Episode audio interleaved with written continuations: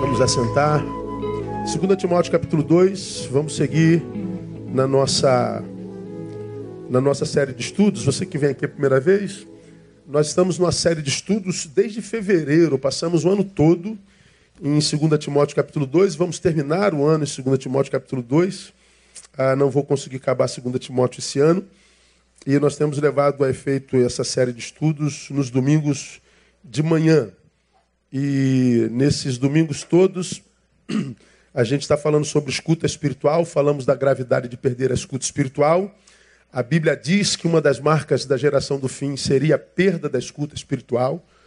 E as consequências dessa marca nós estudamos no primeiro estudo. Depois fomos para 2 Timóteo e começamos a ouvir o que eh, Deus tinha para nós nesse texto.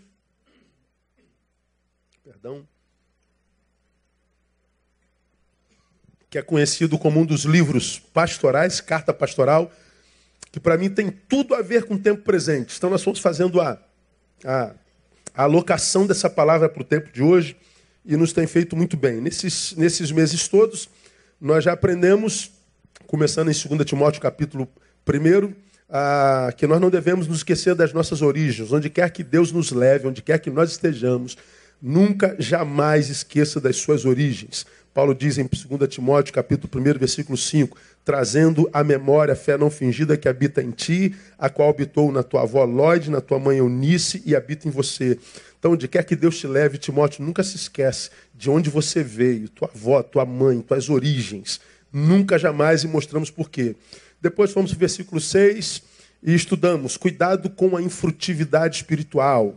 Por esta razão te lembro que despertes o dom de Deus que há em ti Timóteo tinha dom, mas o dom estava é, é, dormindo, não estava esperto, estava ah, inerte, não é? E Paulo está dizendo: cuidado com essa infrutividade. A árvore que não dá fruto é cortada e lançada fora. Faça a tua vida valer a pena. Cuidado com os conceitos psíquicos que povoam sua mente, é o versículo 7. Porque Deus não nos deu espírito de covardia, mas de poder, de amor e de moderação. Timóteo tinha o seu dom infrutífero, inerte, e como acontece com tantos de nós, quando nós não somos quem deveríamos, não fazemos o que deveríamos, nós somos tendentes a culpar a todos por não sermos quem somos ou fazermos o que deveríamos.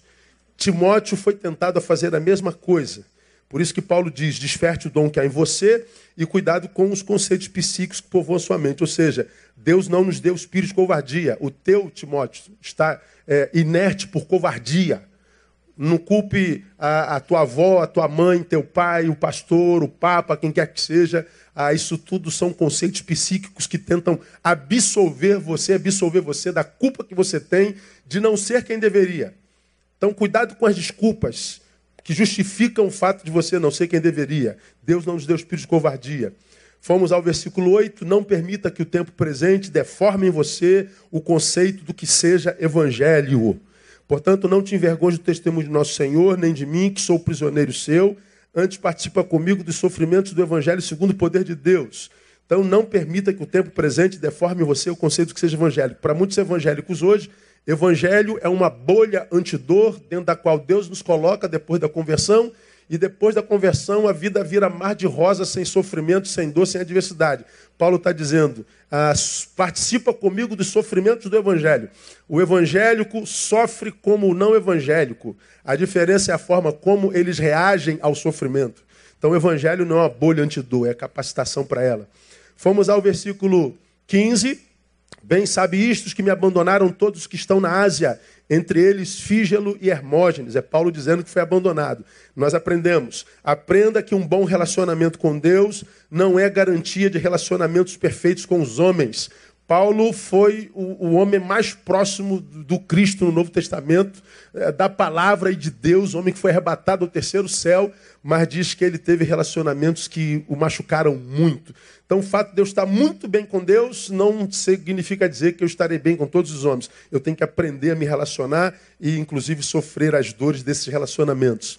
Fomos ao capítulo 2, versículo 1, ah, onde está lá: Tu, pois, filho meu, fortifica-te na graça que é em Cristo Jesus. Ah, aí no versículo 16 ele diz: ah, Onesíforo O Senhor conceda misericórdia à casa de Onesíforo, porque muitas vezes ele me recriou e não se envergonhou das minhas cadeias. Ah, no 15 ele diz: Bem sabe isto que me abandonaram todos os da Ásia, Fígelo Hermones. Ele diz: Onesíforo não. Então Paulo está dizendo para nós: aprenda a filtrar as influências recebidas de suas relações.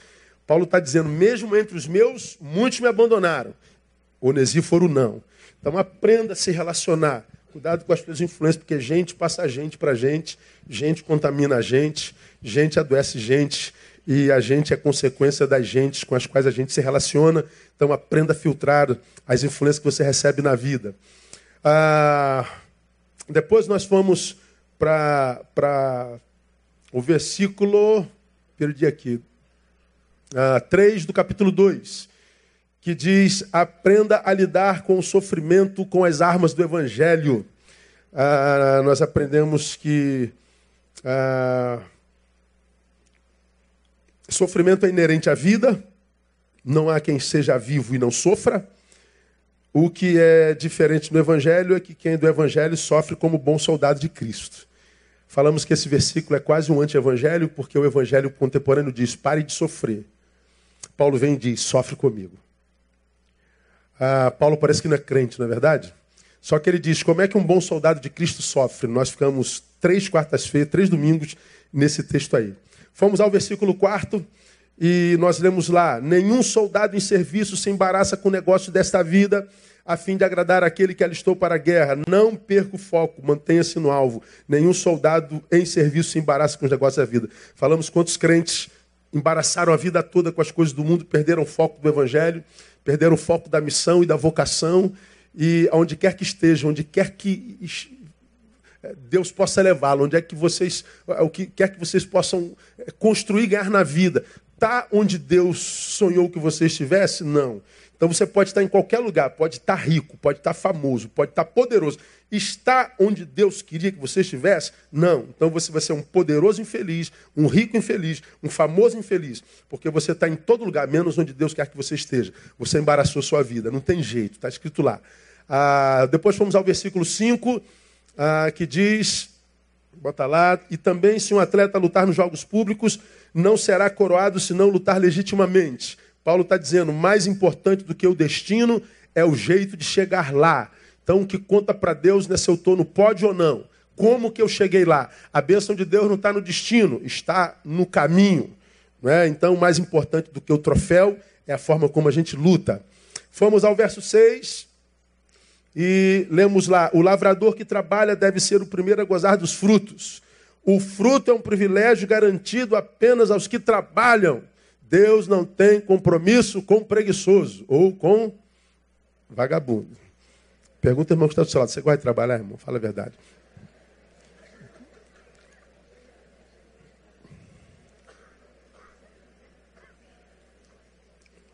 Paulo diz: aquele que não trabalha, não coma. Quem não gosta de trabalhar e come está em pecado. Deve morrer de fome. É o que Paulo está dizendo. Né? E por que, que essa palavra é importante para hoje, como eu ministrei lá? Nós evangélicos gostamos muito de milagre. As igrejas mercadológicas, as que labutam só com milagre, milagre, milagre, milagre, estão lotadas de gente querendo que Deus faça por eles o que compete a eles fazerem por si mesmos. E há muitos que estão precisando de um milagre que só é preciso porque eles não trabalharam para não precisar. É aquele marido que não amou a esposa e o amor da esposa esfriou. E a esposa vai embora e ele diz: Deus restaura minha família. Não precisaria desse milagre se ele amasse a esposa. Há muitos casamentos acabando porque a esposa não foi submissa ao marido, não é subserviência, é submissão. Ah, foi na onda das feministas que ah, homem é inimigo, não é? E aí não foi submissa, confundiu submissão com subserviência. A missão é do homem, amar. A submissão é da mulher. Qualquer mulher amada se submete tranquilamente. O problema da submissão é que, se precisar ser levada a efeito sem o amor do marido, vira subserviência. Casamento acaba. Porque o marido não ama, porque a mulher não se submete. O que, que acontece? Ah, ambos infelizes pedindo a Deus um milagre. Milagre que não precisaria se cada um tivesse trabalhado para cumprir o seu papel. Um monte de pai pedindo para Deus restaurar o filho porque o filho virou isso, virou aquilo. Bom, de repente o filho não viraria, viraria se os pais não provocassem a ira a vossos filhos. Ou seja, não fosse uma incoerência de exemplo. Faz uma coisa e manda outra, manda uma coisa e, e faz outra coisa. Então os filhos não veem exemplo nos pais, os filhos se perdem. Bom, não precisariam estar pedindo esse milagre se fossem os pais como deveriam ser. E há tantos filhos pedindo para que Deus re reconstrua a relação com os pais, milagre que não precisaria pedir se tivessem honrado pai e mãe. Então, grande parte dos seres humanos que vivem vida hoje, que da qual não tiram sabor, é, vivem essa vida por falta de trabalho. Vem o mundo evangélico e diz: Deus vai fazer um milagre na vida de vocês. Aí o que, que acontece? Ninguém trabalha mais. Todo mundo vive de campanha campanha, campanha, campanha, monte, monte, monte atrás de milagre, para de trabalhar. Aí o que, que acontece? Fica mais frustrado com Deus. Mas vai na televisão, tem alguém dando testemunho de vitória. Um dá testemunho de vitória e você não sabe que milhões não receberam a vitória. Porque faltou trabalho. Trabalho. É, essa palavra que deve, deveria ser ouvida por você. Depois fomos no versículo 7, ah, onde ficamos no domingo passado. Considero o que te digo, o que digo, porque o Senhor te dará entendimento em tudo. Nós falamos, não menospreze conselhos, principalmente os espirituais. E falamos sobre conselhos, algo muito tremendo. Hoje, a gente vai para o verso 8. E aqui ficaremos hoje e domingo que vem, provavelmente. Olha o que, que Paulo diz a Timóteo para nós nessa manhã. Vamos juntos, são a sua voz? Lembra-te de Jesus Cristo, ressurgido dentre os mortos, descendente de Davi, segundo o meu evangelho. Lembra-te de Jesus Cristo. Pense. Ontem eu estava no avião, eu estava tossindo igual o irmão que está tossindo aqui. Aí eu estou na fila de embarque da Latam. Aí, é assim que eu estava. Eu estava na fila de prioridades e, e, e, ele parou na fila do lado, um, um, senhor. Ele vem encostando e eu tossi. Eu sou dos velhos que usam lenço. Aprendi com meu pai. Eu uso lenço desde adolescente. Você tem uma ideia, cara, como é que eu sou velho. Quem usa lenço aqui? Deixa eu ver. Ó, ninguém. Só dois é velho. Pode ver que é velho, mano. Ó, olha lá. Só velho usa lenço. Ninguém usa lenço. Eu uso lenço desde, desde adolescente, eu uso lenço. Aprendi com meu pai. Então, vou tossir. o velho estava chegando aqui, eu tossi. Ele assim, porco. Pô, cara. Ele falou alto. Falei, Deus, Deus, o demônio entrou assim, ó, no dedão do pé, assim. Uma vez subindo assim, cara. Eu olhei pro velho. Aí mansidão, mansidão, mansidão, mansidão, mansidão, eu virei. Aí o cara que está aqui do outro lado, eu falei, pô, esse cara é louco, mano. Eu falei, pô, deve ser, irmão. Entrei, falei, caraca, eu consegui me controlar, cara. Aí ele brigou com o cara da, do, não sei o quê. Cara, ele estava brigando com todo mundo, ele não estava bem, aquele velho, devia ser maluco. Entramos no avião. Eu na cadeira 21C, eu só viajo no corredor. Ele estava na 20D. Estava na minha frente. Falei, é, o demônio está aqui perto de mim, me deixei lá. Frio danado dentro do avião. Aí eu boto o lenço.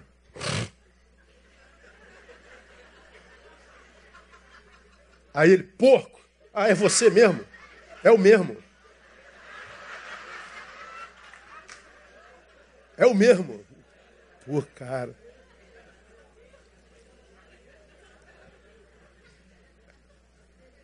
Eu ia ministrar uma palavra lá na, na universidade, sim, muito séria, sabe? Eu falei, é o diabo me, me tentando para eu não pregar bem, para eu perder o controle. E eu fiquei quietinho, quietinho, querendo matá-lo. Quietinho, quietinho, quietinho. Aí na hora de levantar, eu botei a mão na cabeça dele assim, ó, Deus abençoe o senhor, tá? Aí ele, ele riu sem graça e foi embora. Aí eu falei, que cilada do inferno, né, meu? Imagina arrumando a briga no avião, pastor evangélico, agride idoso no ônibus. Eu falei, mas como é que pode, né? Ninguém morre à toa, né, cara? Ninguém morre à toa. Você vê nego morrendo, o cara levou 12 tiros, à toa não foi. É um negócio de louco. Mas vamos voltar para o texto aqui. Eu não sei nem por que eu estou falando isso. Eu acho que, tô, acho que é desabafo. Se bem que eu fiquei. Né, como é que o negócio. Como é que a gente carrega a gente para casa? Você está vendo, irmão? É, a gente carrega a gente para casa. tá, tá amarrado, velho. Não quero ver a sua cara nunca mais. Vamos lá. Lembra-te de Jesus Cristo ressuscitado. O conselho é: cuidado com os lapsos de memória. Cuidado com os lapsos de memória espiritual.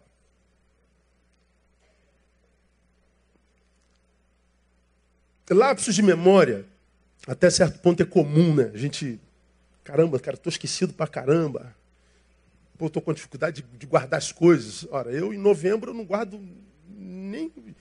Ah, pra você ter uma ideia, hoje, hoje é, para eu fazer um sermão novembro, dezembro, é um, é um, é um esforço hercúleo, eu não consigo juntar duas frases. Cansaço, cansaço, cansaço, cansaço, cansaço. Quando vai chegando setembro, eu vou deixando as, as ideias de sermões todas prontas até dezembro, porque eu sei que, que outubro eu já vou pifando, novembro, dezembro é, vou, vou na reserva. Qualquer um de nós, no final do ano, cansaço. A gente vai tendo esquecimento. Não acontece com você também? E às vezes o esquecimento é tão, tão sinistro. Hoje eu, eu tomei um cafezinho em casa, peguei um, um pêssegozinho e botei assim em cima do sofá para pegar e sair comer no carro. Mas eu esqueci uma coisa no quarto. Quando eu botei o, o, o pêssego, falei assim: quando eu voltar, eu vou esquecer o pêssego, quer ver? Eu fui lá, peguei o que eu tinha que pegar, vim embora. Cheguei no carro falei: não é que esqueci o pêssego, esqueci o pêssego. Eu, eu digo que vou esquecer, esqueço. Lapsos de memória, até certo ponto, são comuns. Fadiga, ah, produzida porque não dorme bem, ah, porque está muito tempo sem tirar férias, estresse. Você pode ter lapsos de memória por causa do tipo de dieta que você faz. Você pode ter lapsos de memória por causa de desequilíbrio hormonal. Você pode ter lapsos de memória porque ah, consumo de álcool, de droga. Isso tudo vai produzindo desmemória em nós. Agora, ah, se se torna recorrente, se se torna modus vivendi, esse lapso de memória, essa dificuldade de, de, lembrar das coisas, pode, pode vir a ser o sintoma de uma doença pior. Pode ser um início de um, de um Alzheimer, pode ser o início de demência onde a memória da pessoa vai sendo, por causa da doença, apagada totalmente. Mas no início o lapso de memória é, é totalmente normal. Agora, na vida espiritual, acontece a mesma coisa. E na minha concepção é exatamente por isso que Paulo está escrevendo a Timóteo: lembra-te de Jesus. Ora, pense comigo: quem é que precisa lembrar alguma coisa? Diga.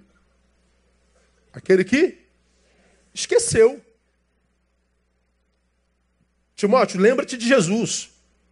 E ele define o Cristo ressurgido, descendente, segundo o meu evangelho. Mas ele apela a Timóteo para que ele se lembre. Paulo, precisamente, eh, lembra, está analisando a vida de Timóteo.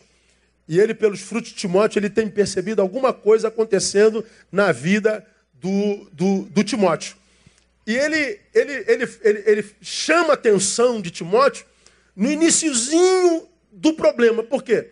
Porque todo problema começa pequenininho. Todo problema começa micro. Pastor, eu estou com um problemaço desse tamanho. Vamos analisar o teu problemão. Vê se não começou lá com um negócio pequenininho. Veja se o casal que hoje não consegue ficar dois minutos conversando, porque acaba em briga, em guerra. Vê se não começou lá atrás, há cinco, dez anos atrás, quando vocês primeiro deixaram de dar bom dia. Quando depois deixaram de dizer, amor, vou chegar mais tarde um pouquinho, porque. Veja se não começou, pô, me perdoa, eu acho que eu não fui legal no que eu falei lá. A gente vai deixando de praticar coisas mínimas, essa coisa mínima vai se avolumando e vira um grande problema. É, todo mar é conjunto de microgotas. Então, todo grande problema começa pequenininho. Na vida espiritual, não é diferente. Todos os que deixaram a Jesus totalmente, todos os que se afastaram do altar, todos que se esqueceram dele na vida, todos eles começaram com um lapsozinho de memória. Deixaram Jesus aqui nesse cantinho numa relação, deixaram Jesus aqui nesse cantinho no negócio, deixaram Jesus aqui nesse cantinho porque estava com preguiça de, deixaram Jesus ali no cantinho porque e foram se esquecendo de Jesus gradativamente, não totalmente, é, é, deixaram um dia no outro foro, é, deixaram dois dias no terceiro foro, deixaram três dias no quarto foro. Ah, daqui a pouco, uma semana, no, no, oitavo dia foi, ficou um mês longe, depois apareceu, três meses longe, depois apareceu, daqui a pouco está tão longe que para retornar é um cansaço. E vocês já aprenderam aqui numa outra, numa outra série de estudos que para deixar a Jesus é fácil. Por quê? Porque nele nós somos verdadeiramente livres. Então, quando a gente vai se afastando dele, ele não vai jogar um laço no nosso pescoço, uma coleira e puxar a gente para cá. Não, porque ele nos libertou, ele vai nos deixar nos distanciar. Ué. Pô, né, eu não vou te obrigar a ficar comigo. Eu, você é livre. E a gente se afasta tanto, dia após dia, gradativamente, que a gente está tão longe que a gente volta a ser escravo do pecado. Pois é, para nos livrarmos de Jesus é fácil, para voltar para Ele é difícil, porque do pecado nós somos escravos. Então você vai tentar voltar para Jesus, o pecado ele vai te laçar. Ele vai tentar te, te impedir. Então, para voltar tem resistência. Para ir, não. É só deixar o teu corpo te levar. Começa como esse afastamento, essa desconstrução? Ó, tantos de vocês aqui presentes estão longe de Jesus, ó. Poderia citar uns 100 nomes aqui. Por que está tão longe? Começou assim, ó. Um dia vem, dois dias não, um dia vem, sete dias não, um dia vem. Daqui a pouco você começa a ter que produzir, como eu falei, conceitos psíquicos que justifiquem a tua ausência. Aí você diz, é por causa da distância, é por causa do frio, é por causa do calor, é por causa do som, é porque isso, é porque aquilo, é porque assado, é porque não sei o que. Você tem que produzir uma coisa para que a culpa não te esmague. O que você produz que é é, é, é, não é verdadeiro se torna a tua verdade e a tua verdade autentica a tua distância da comunhão. Qual é o problema da maioria dos crentes que estão distante da comunhão? É porque grande parte dos crentes só tem contato com a palavra nos horários de culto. E só nos horários de culto ouvem a respeito dela. Grande parte dos cristãos não passam pela Bíblia momento algum, em tempo algum na semana. O discurso é evangelical, mas a prática não. Então, como a gente geralmente se alimenta da palavra nos cultos dominicais, e é no culto dominical, é na igreja que nós nos sentimos corpo, sou obrigado a estar na igreja? Não. Preciso estar aqui toda hora? Não. Mas a igreja, ela me faz ter a, o, o, o senso de pertença. Eu sou um dedinho nesse corpo gigante, mas eu estou incluso, eu, eu me sinto pertencente, o sangue corre até mim. Quando você se afasta, ah, você ah, passa por aquele processo que eu, que eu já preguei aqui, ah, de crente, você passa para crítico, de crítico você passa para cético, de cético você passa para cínico. São os quatro seis da deteriorização: crente, crítico, cético, cínico. Vai acontecendo gradativamente. Hoje você está aqui, porque você está inserido. Saiu. Ora, por quê? Tem que ter uma razão, que não é sua nunca. Você nunca é o culpado. Aí você do lado de fora, ou presente, sem comunhão, crítico. Distanciou-se. Está tão envolvido com as coisas do mundo que passa a ser cético sobre aquilo o que você creu. Depois está tão, tão distante e absorvido, tão deformado na sua personalidade espiritual, que você passa a tratar aquilo que você creu com cinismo.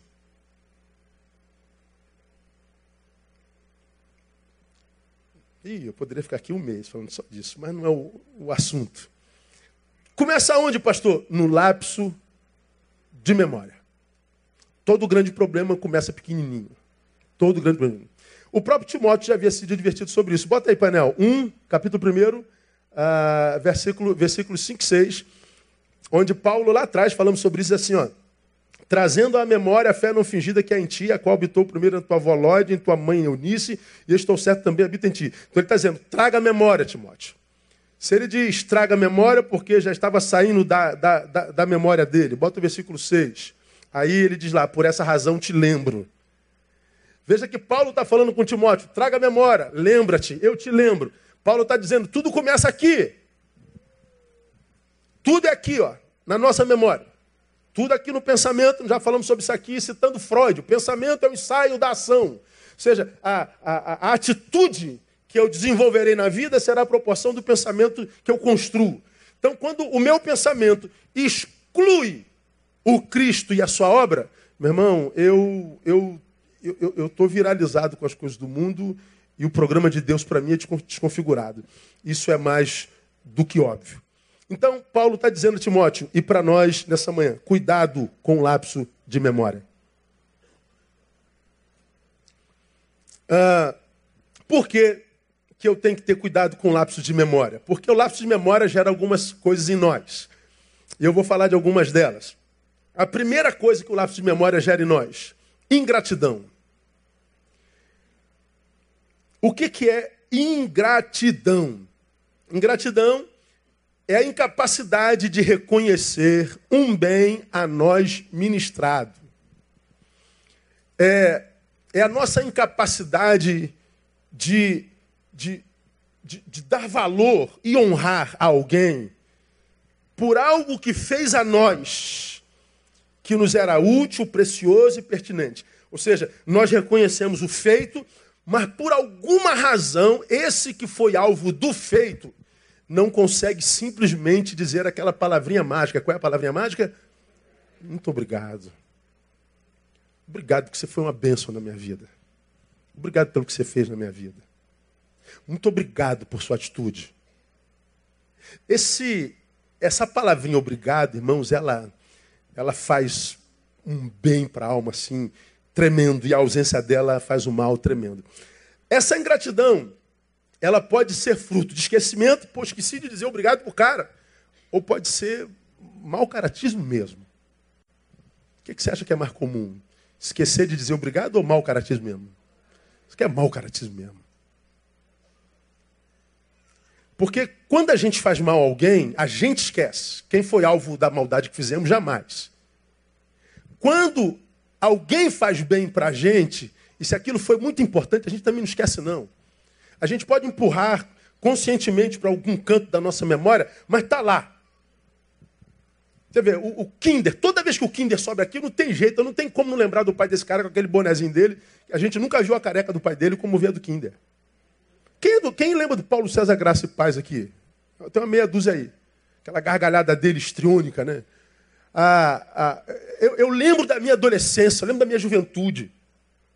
Sou remetido a, a um tempo que, que, que, me trouxe até aqui onde estou e, e, pelo qual eu louvo a Deus a beça. Louvo a Deus pelo tempo no qual eu fui jovem, diferente desse de agora, ah, que constrói gente diferente daquele. Então, a, é a gratidão é trazer a memória. Qual é a consequência dessa ingratidão? Essa consequência da ingratidão, vamos tirar de Lucas capítulo 17, que é aquele episódio dos dez leprosos, você lembra?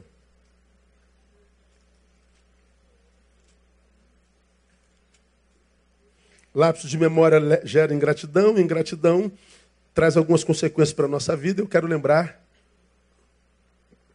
usando o exemplo dos dez leprosos, que está em Lucas 17, de 11 a 19, que diz assim: ó, E aconteceu que, indo ele a Jerusalém, passava pela divisa entre a Samária e a Galiléia. Ao entrar em certa aldeia, saíram-lhe ao encontro dez leprosos, os quais pararam de longe. 13. E levantaram uma voz dizendo: Jesus, mestre, tem compaixão de nós. Ele, logo que os viu, disse: Ide e mostrai-vos aos sacerdotes. E aconteceu que, enquanto iam, ficaram limpos. Um deles, vendo que fora curado, voltou glorificando a Deus em alta voz. Prostrou-se com o rosto em terra aos pés de Jesus, dando-lhe graças, e este era samaritano. Perguntou, pois, Jesus: Não foram limpos os dez? E os nove? Onde estão? Não se achou quem voltasse para dar glória a Deus, senão esse estrangeiro? e disse-lhe: Levanta-te e vai, a tua fé te salvou. Veja que, mesmo o Cristo, diante da ingratidão, sente. Os leprosos, vocês sabem disso melhor do que eu, eles não tinham direito de viver na cidade. A lepra era uma doença incurável e, contamin... e, e, e que contaminava. Então, toda vez que alguém era detectado com, com lepra, comunicava-se aos sacerdotes e os sacerdotes autorizavam os médicos a mandarem os leprosos para um vale dos leprosos que ficava bem longe da cidade. Eles não podiam mais voltar para a cidade enquanto o sacerdote não, não, autorizava, autorizasse. Então eles viviam literalmente uma vida marginal. Havia um vale de, de leprosos, doença incurável. Bom, Jesus está passando ali na, na, região, dez olham Jesus e começam a gritar de longe, porque eles não podiam chegar perto de ninguém, porque poderiam ser condenados à morte. E eles gritam: Jesus, tem compaixão de nós. Jesus se compadece e diz para ele: ó, vão e se apresentam aos sacerdotes.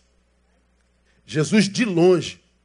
Por que, que se apresenta aos sacerdotes? Porque eles só poderiam voltar para a cidade se os sacerdotes autorizassem tal volta. E vejam, eles estavam de tal forma certos de que ele tinha poder para gerar cura, que eles, ainda leprosos, voltaram para os sacerdotes. E diz que no meio do caminho, todos eles foram curados. No meio do caminho, se estabelece num deles uma crise. Caramba, entro na cidade de onde eu estou distante há tanto tempo, ou eu volto para agradecer. Meu Deus, eu estou longe da minha mulher e filhos, provavelmente há tantos anos. Abraços ou, ou volto para agradecer? Meu Deus, eu volto, vou, vou viver minha vida, que tanto tempo foi perdida, ou eu volto para agradecer? Os nove nem pensaram. Mergulharam em si, nos seus projetos, nos seus sonhos, e deixaram a gratidão para lá. Um diz assim: Não, eu quero tudo que eles querem. Eu quero ver minha mulher, meus filhos, meus pais, quero voltar para minha casa, quero dormir na minha caminha, estou com saudade do meu cachorro, eu quero voltar para os meus sonhos, quero voltar para tudo aquilo. Mas eu não posso fazê-lo sem agradecer aquele que me possibilitou isso. Ele volta. Se prostra diante de Jesus. Jesus diz: Cadê os outros nove? O silêncio diz: Eu não posso responder por eles. Jesus pergunta só voltou um estrangeiro, um samaritano. Por que, que eles ressaltam a, a, a identidade do sujeito? Porque para os judeus os samaritanos eram imundos. Mas Jesus está dizendo: olha a postura desse estrangeiro cheio de gratidão.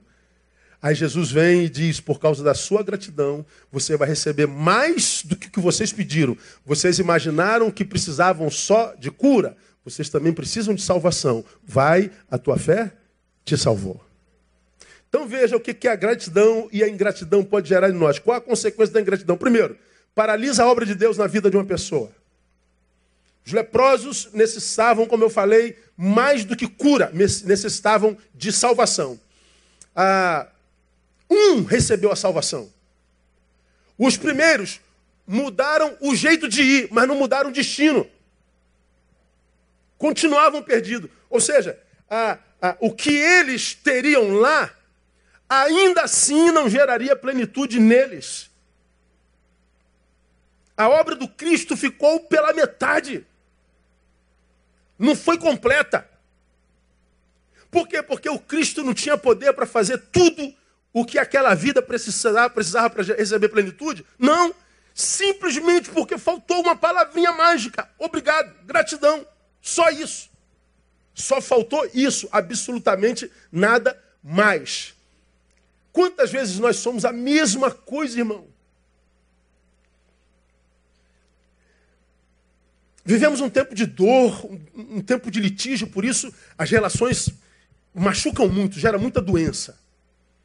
O outro é tóxico.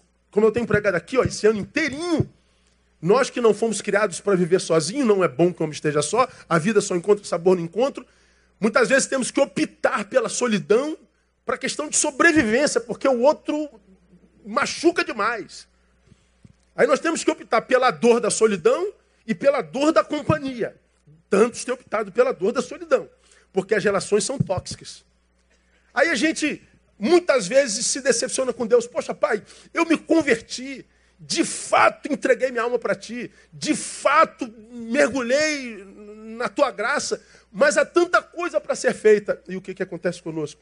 Nós passamos a nos lembrar do que não foi feito e deixamos de agradecer pelo que já foi feito. Vamos imaginar você que está aqui, vivendo o pior momento da história da sua vida.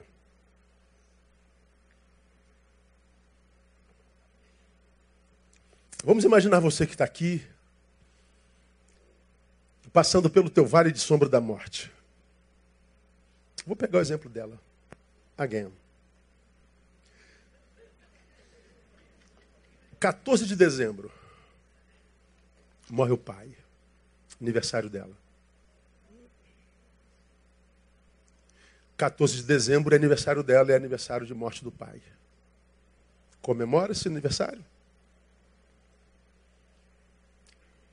Alguns dias depois, antes do fim do ano, morre o avô. Alguns meses depois, num acidente de carro, morre a avó. A tia que estava dirigindo está internada, entubada. Eu acho que um ser humano que analisa a perda de gente tão preciosa num espaço de tempo tão curto, pela lógica diria: Deus! Onde é que tu estás que tu não vês? Revolta. Hoje nós acordamos. Acho que os testemunhos da nossa vida abençoam alguns de vocês. Hoje eu vinha para cá de manhã com as notícias da família na cabeça. Eu estava vindo na Transolímpica, não tinha ninguém na minha frente nem atrás de mim, eu estava sozinho no carro, ouvindo Tom Molinari, é um cantor lá de São Gonçalo.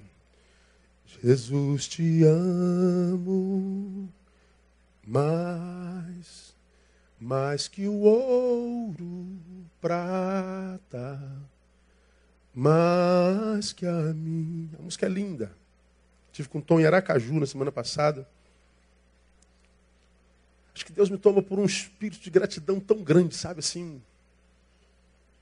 Uma alegria na alma, uma, uma gratidão por tudo na vida. Eu peguei meu, meu celular e botei um áudiozinho.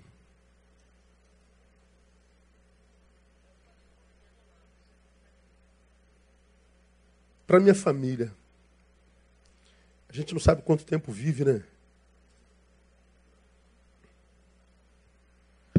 dia, família. Estou na Transolímpica. Nem um carro à frente, nem um carro atrás. E o Pai enche meu coração, mas enche muito de gratidão a Ele. Pela vida que me deu, pela graça com a qual me abençoou, pela família que Ele nos deu. Louva a Deus pela vida de Andréia esposa perfeita, mãe incomparável. Louva a Deus pela vida de vocês duas filhas, tão diferentes, mas ambas com um coração cheio de amor e solidariedade. Eu fui abençoando as minhas, agradecendo a Deus pelo que Ele nos tem dado, pelo que Ele nos tem feito. A gente poderia escolher pensar só nos mortos. A gente poderia escolher pensar só no que se perdeu. O que, você perdeu esse ano? Qual foi a qualidade desse ano na tua vida? Pastor, esse ano foi terrível, pastor. Esse ano foi um ano difícil, foi um ano duro, esse ano foi um ano de perda. Esse ano a empresa não rendeu, esse ano, esse ano foi brabo. Ok. Você é brasileiro. Você pode seguir em frente pensando só nessa desgraça, ou você pode se abençoar tentando trazer à memória aquilo também que te pode dar esperança. Porque se no meio dessa desgraça toda você não achar algo pelo que agradecer a Deus, meu irmão, eu, eu não sei mais o que eu prego. Você pode procurar no meio da, da, do, do tsunami que passou na tua vida. Você vai achar algo pelo que agradecer ao Senhor.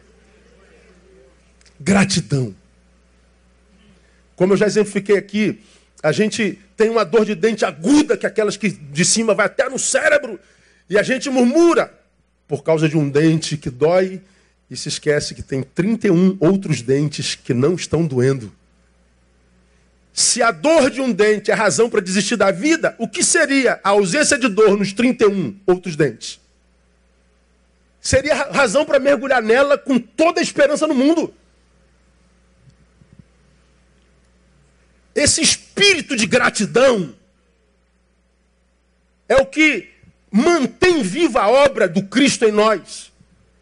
Essa ingratidão que só te faz olhar para o que perdeu, para o que não presta, é o que intercepta a obra de Deus na vida de muitos de vocês. Gente que está num momento no qual está alimentado, está coberto, está vestido, está do lado de alguém que ama, mas é possível que alguns sonhos ainda não tenham sido realizados, alguns sonhos tenham sido desfeitos.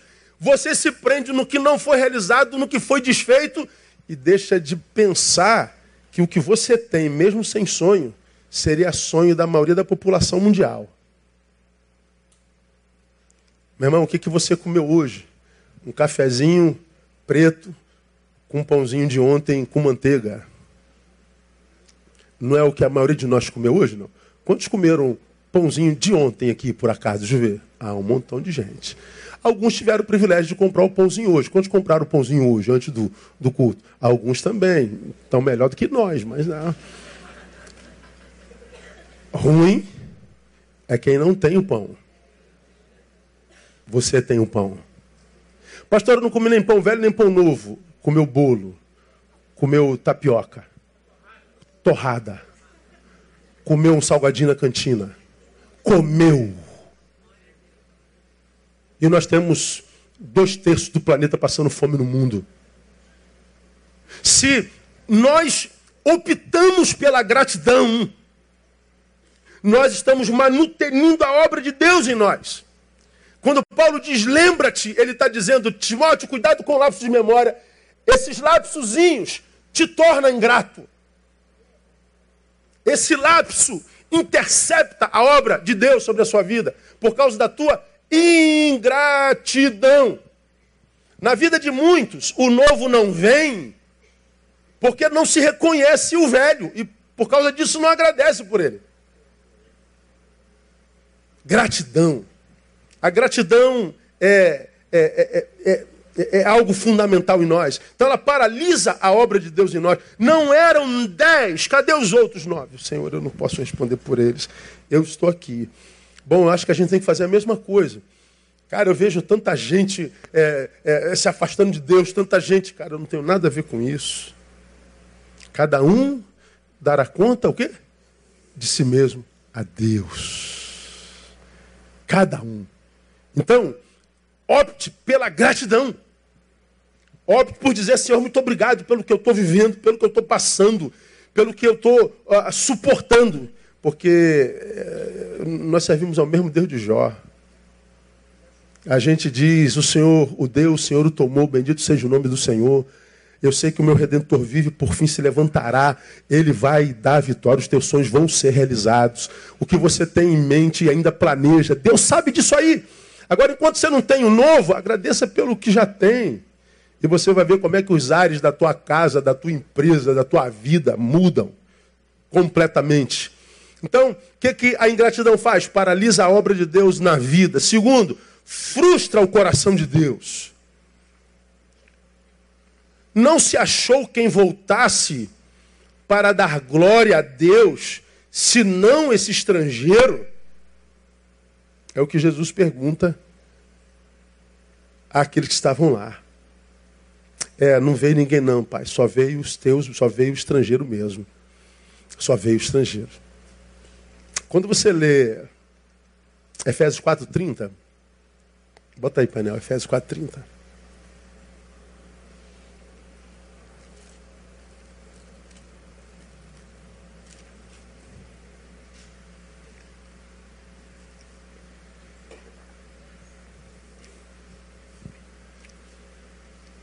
Eu vou fazer uma série de estudos nesse texto no início do ano que vem. Eu antecipo aqui esse textozinho. Nós estamos no 30, não é? Eu vou ler do, do 27. Pode deixar aí mesmo, painel, pode deixar aí mesmo. Do 25, presta atenção. Pelo que deixar é mentira, falar é verdade. Cada um com seu próximo, pois somos membros uns dos outros. Irai-vos, mas não pequeis. Não se põe o sol sobre a vossa ira. Não deis lugar ao diabo. Aquele que furtava, não furte mais. Antes trabalhe, fazendo com as mãos o que é bom para que tenha que repartir com quem tem necessidade. Não saia da vossa boca nenhuma palavra torpe, só que seja boa para a edificação necessária, a fim de que ministre graça aos que ouvem. Então vou repetir. 25. Deixai a mentira. 26. Irai-vos sem pecar. 27. Não deem lugar ao diabo. 28. Quem furtava, não furte mais. 29. Não saia da vossa boca nenhuma palavra torpe. O 30. E. Além disso tudo que eu estou dizendo a vocês, ou seja, não mintam, cuidado com a ira, não deem lugar ao diabo, quem furtava não furte mais, não saia da vossa boca nenhuma palavra torpe. Além disso tudo, não entristeçais o Espírito Santo de Deus, no qual foste selados para o dia da redenção. Olha que coisa tremenda, irmão. Você acha que mentir entristece o Espírito Santo de Deus? Teoricamente, sim ou não? Sim. Você acha que é, ser tomado por ira e provocar dor no outro, vingança, entristeceria o Espírito Santo de Deus? Sim. Você acha que é, furtar, teoricamente, entristeceria o Espírito Santo de Deus? Sim. Ah, você acha que ah, usar a boca para amaldiçoar alguém entristeceria o Espírito Santo de Deus? Teoricamente, sim. Mas esse texto coloca isso de um lado e diz: além disso aqui, eu peço uma outra coisa, não entristeça o Espírito Santo de Deus. Ele não está dizendo que é isso que entristece o Espírito Santo de Deus. Além disso aqui, não entristeça o Espírito Santo de Deus.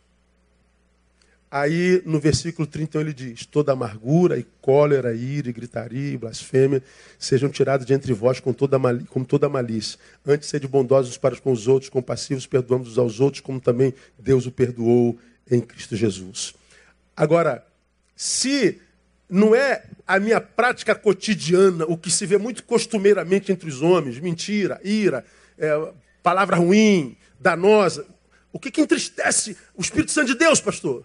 Veja aí, versículo 17, bota aí, painel. Portanto, digo isto e testifico no Senhor, para que não mais andeis como andam os gentios. Como andam os gentios? Aonde? Lê para mim. Na vaidade da sua mente. Essa palavra vaidade é a palavra mataiotete.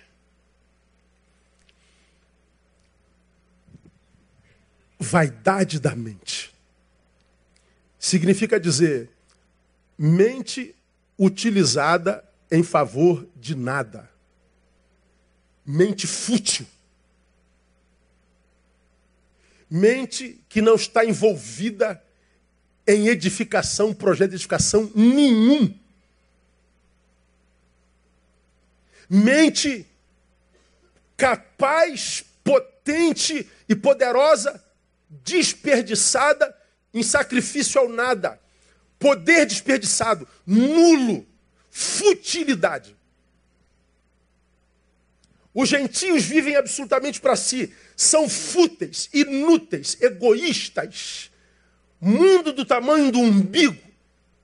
Gente que se tira da terra não faz falta alguma. É, é, é um poder mental desperdiçado em sacrifício ao nada.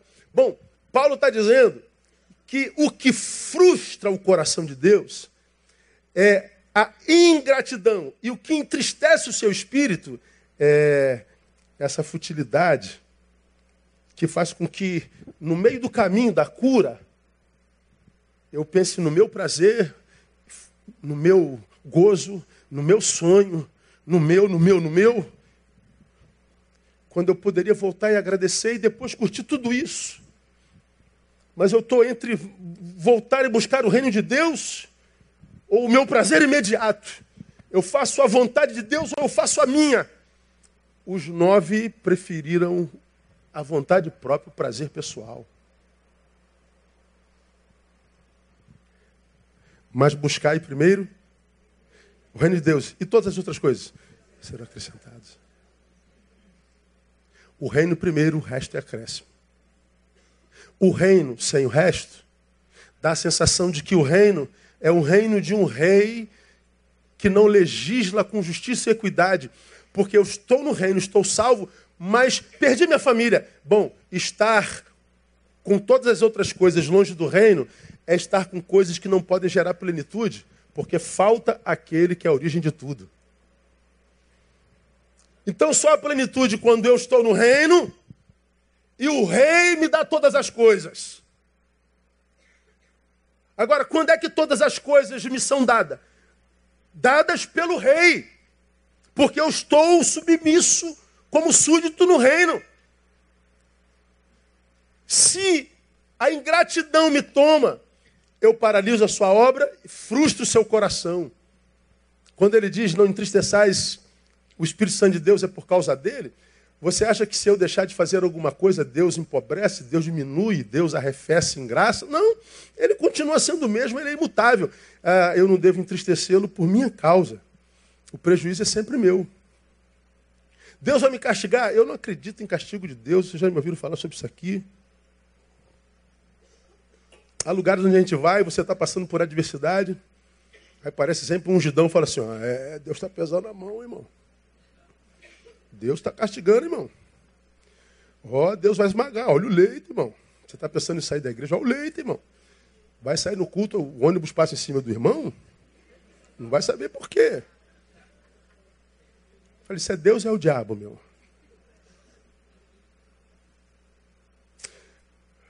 O que você crê, pastor? Eu creio que se é castigo de Deus, o castigo de Deus é ele me permitir viver os desejos do meu coração.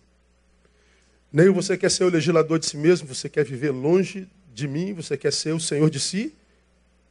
É o que eu quero, Deus. Está autorizado. E ele então se afasta e diz: Você é dono de si mesmo. Isso é o que o mundo contemporâneo chama de liberdade. Aí você vai ver a liberdade como a liberdade do filho pródigo. Liberdade sem maturidade em Deus transforma o homem no construtor do seu próprio chiqueiro. Ele queria tanto ir para longe do pai, ele queria tanto as garotas, ele queria tanto a, as bebidas, ele queria tanto o mundo, ele queria tantos prazeres da carne. Ele foi viver dissolutamente. E essa dissolução com a qual viveu dissolveu o que o pai tinha gerado nele, dado a ele, ele foi parar na porcaria de vida entre os porcos. A graça é que no meio da dor ele cresce e volta. Tantos de nós, porque não tiveram boa formação na casa do pai, é, vão parar na porcaria de vida e não conseguem nem voltar. Aí estão aí os revoltados com Deus, os que agora não acreditam mais que ele existe. São os que eu chamo de ateus psicológicos. Lá no fundo crê, mas ele está chateado ele está frustrado, ele está aborrecido e não sabe lidar com o seu aborrecimento. Ele sempre transfere para o outro a razão da gestão da sua própria vida. De um lado, ele não quis a gestão de Deus. Aí agora a gestão que fez de si levou para a porcaria de vida e diz: por que, que Deus não fez nada? Não fez nada porque você não quis. Porque você não quis andar na presença dele. A gente pede a rédea da nossa vida, estraga a própria vida e diz: por que, que Deus não interviu? Porque ele amou. E respeitou a liberdade que você pediu. Ingratidão intercepta, cara. Frustra o coração de Deus. E quem entristece o coração de Deus não pode ter intimidade com ele, né? Quem quer intimidade com gente que você só, só, só te chateia, só te, te aborrece, só te entristece? Não dá. Vamos terminar. Qual o outro problema da ingratidão? É que ela nos desliga da fonte do bem. É a mesma coisa. Eu estou leproso. Jesus tem misericórdia de mim. Ele é a fonte do bem. O bem chega. Eu vou embora viver minha vida. Aí entra a crise. A minha vontade é a vontade dele. Aí eu vou viver minha vontade. Me desliguei da fonte do bem. Provavelmente esses nove leprosos nunca mais viram Jesus de Nazaré. Agora teve um que voltou, diz: Pai, eu sei que meus sonhos estão lá, eu estou longe daquilo lá há tanto tempo, estou desesperado para chegar lá, eu estou desesperado para voltar para casa, eu estou desesperado, mas eu não poderia me desligar da fonte do bem, que é o Senhor. Ou seja, a gratidão me liga ao abençoador. A ingratidão, consequentemente, me desliga dele. Quando eu estou de posse da bênção e não volto para agradecer, eu estou valorizando mais a bênção do que o abençoador. Mas será que essa bênção é suficiente para o resto da sua vida ou você vai precisar de outras? Então fique perto daquele que te abençoa. Tem uma relação que não seja utilitarista, mas uma relação de filho e pai. Uma relação que é uma relação de gente que tem uma relação saudável e não um usa e o outro é usado. Um exerce o poder e o outro é abusado. Não, mas é de pai e filho. Não vos tenho chamado servos, porque o servo não sabe o que faz o seu senhor, mas vos tenho chamado filhos. Porque tudo que fiz os dei a conhecer. O que o pai quer conosco é relação de pai e filho. E um filho que ama pai não fala com o pai só para tirar alguma coisa dele, como é a prática da maioria de nós. Todas as nossas orações carregam em si pedidos. Toda vez que nós falamos com Deus é na tentativa de tirar alguma coisa dele. A gente não fala com Deus sem que, que, que, na nossa fala não tenha algum pedido, alguma necessidade. Tudo isso pode estar contido nas nossas orações. Você já aprendeu isso aí? Devemos falar com ele com orações e súplicas. Mas a maioria de nós só suplica, não ora. Não adora, não glorifica, não agradece. Me desliga do abençoador. Só para lembrar você, Curiosidade, a palavra gratidão é a palavra carite no grego, que é a raiz da palavra caris, que é graça. Graça, caris. Gratidão, cariti. A gratidão é o primeiro fruto de quem está debaixo da graça. Quem está na caris produz cariti. E a ingratidão é o primeiro fruto de quem saiu de debaixo da graça. Quem optou por se afastar dela. Quem optou por correr atrás dos seus próprios sonhos e, e, e, e locupletar o desejo do seu próprio coração, é, se tornando ingrato. Ingrato. Ingrato. Aí você talvez poderia dizer, mas pastor, é, a Bíblia diz que aquele que vem a mim, de maneira o lançarei fora. Não, ele não lança. A gente é que pula fora. E a graça, como é que o senhor explica? Eu explico lendo 5, 4 de Gálatas. Separados estáis de Cristo, vós os que justificais pela lei, da graça decaístes. A gente decai da graça. E, como tem dito aos irmãos, ah, nós somos cristãos, não somos da outra religião que acredita em reencarnação, por exemplo, que é uma doutrina que para mim é simpaticíssima, já falei isso aqui mil vezes. Queria que Paulo tivesse falado sobre ela na Bíblia. Não falou, não tem base bíblica nenhuma. Queria mesmo saber que vou passar daqui a pouco e ia voltar depois vou ter uma nova chance. Ah, como eu queria. Me é simpático, quando você estuda, rapaz, assim, um negócio lógico, sabe? Pô, 80 anos não dá, pastor, um pouquinho, tem, tem que evoluir até você se tornar um com um eu pessoal. Então, assim, você vai evoluindo e tal. Então, pô, cara, é, é bonito, o negócio é bacana. Mas não tem base bíblica nenhuma, não dá para eu crer. Imagina você, como eu tenho dito aqui, o sujeito nasce e morre sem ter vivido. É aquele camarada que passa pela vida, esse cara, eu fui um azarão, eu fui um. Nasci para capacho mesmo. Ele chega na igreja, alguém diz, é, você está debaixo de maldição. E o cara acredita que ele está debaixo de maldição, que ele nasceu para ser capacho. Ele passa pela vida, mas a vida não passa por ele. Como eu tenho pregado aqui, ele vive constantes processos de interrupções existenciais. Começa um monte de coisa, não termina nenhuma delas, é interrompido. Começa de novo, é interrompido, interrompido, até que não começa mais. Ele se entrega. Você vem para o campo da economia brasileira, nós temos aí quase 14 milhões de desempregados e temos 24 milhões de desalentados agora. É a nova nomenclatura. O, o desempregado é aquele que está buscando emprego, o desalentado é aquele que desistiu de buscar. Está vivendo aí na, no subemprego, na, na informalidade. Na, na, existencialidade, na vida espiritual, acho que acontece a mesma coisa. É, pessoas que é, seriam como os desempregados, ou seja, eles não é, estão é, como gostariam de estar em Deus, mas continuam buscando, insistindo. Mas existem aqueles que já tentaram, tentaram, já desistiram, não tentam mais nem Deus. A desesperança tomou, absorveu e desconstruiu. E isso é, é absurdamente triste. Para estes, a doutrina seria. Não, na outra vida vai melhorar. Mas não dá. A nossa Bíblia, aqui na qual a gente crê, está escrito lá em Hebreus que ao homem está ordenado morrer o quê? Uma vez. Depois disso vem o quê? Juízo. Acabou. E a vida diz que a nossa vida regula entre 70 e 80 anos. O que passa disso é o quê? Câncer e enfado. Aí eu faço uma alta análise. Pô, tem 52, meu. 70, 80, daqui para 70 eu tenho 18 anos só. Falei, gente, eu só tenho adolescência para viver. Ou seja, eu tenho muito mais passado do que futuro. Falei, opa, peraí. Só que os 18 anos que eu tenho de vida útil, digamos assim, pode passar um pouco disso. Como eu disse, eu pretendo enterrar muito de vocês. Mas vamos fazer uma análise crua. 18 anos de vida produtiva.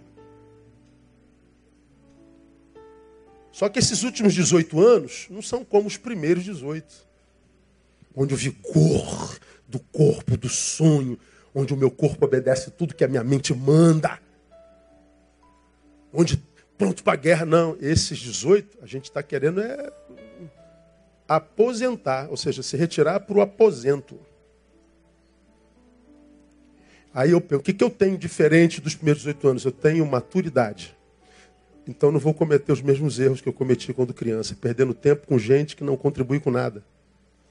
Perdendo tempo em projetos que não vão levar a lugar nenhum e não vão glorificar o nome do Senhor. Eu não vou perder tempo com mágoas por causa de assuntos pequenos e toscos.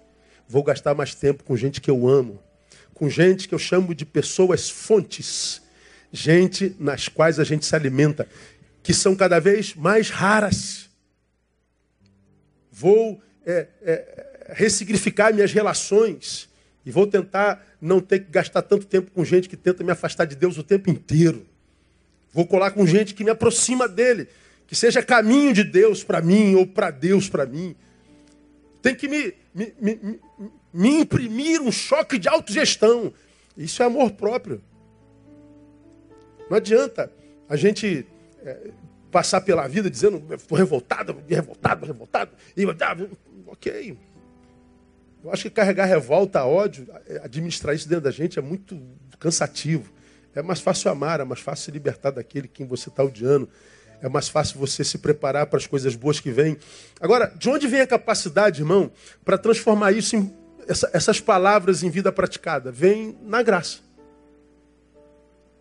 Porque fora da graça o que sobra é desgraça. Fora da graça, a gente quer arrebentar o velho que chama de porco. E arrebenta. O que você quer é pagar na mesma moeda. O que você quer é matar um. O que você quer é fazer justiça com a própria mão. O que você quer é, é, é, é não deixar que o teu ego seja é, humilhado. Não dá. Para a gente sobreviver o que habita a gente, só se a graça de Deus administrar a gente. Porque nós somos tão chafurdados com mais notícias, com coisas ruins, com medo, com desesperança, com ódio. Isso vai entrando na gente, cara, e depois para administrar isso, você deita na cama, aquilo fica remoendo, você não dorme, vira para lá, vira para cá. Meu Deus, como é que eu me livro disso? Administrar isso é absurdamente cansativo. Cansa. Agora, mergulhados na graça, a gente diz, pai, eu me deito e durmo. Acordo, porque o Senhor me sustém. Então, meu irmão, é, não permita, ou não permita a si mesmo passar por lapsos de memórias sem se preocupar com isso. Meu Deus, eu, eu, eu preciso, eu preciso voltar, eu preciso reconsiderar. Eu tô, eu estou me afastando, eu não estou me lembrando do Cristo, eu não estou me lembrando do ressuscitado eu estou sendo ingrato, essa ingratidão vai interceptar a obra do, do Pai, essa obra, é, é, essa, essa, essa interceptação, produto da ingratidão, vai frustrar o coração dele. Eu quero ser um filho no qual ele tenha prazer. Eu quero ser um filho que não desperte lágrima nele, mas sorriso nos lábios. Eu quero ser um filho grato, para que eu não decaia da graça. Porque se você está na graça, segundo Paulo, você está naquilo que basta. Segundo o Pai, a minha graça te basta. Então, se você está debaixo da graça, como alguém disse, não há lugar onde o pecado possa te levar que a graça de Deus não te possa é, é, resgatar. Onde você estiver, está debaixo da graça, a graça te restaura, te resgata.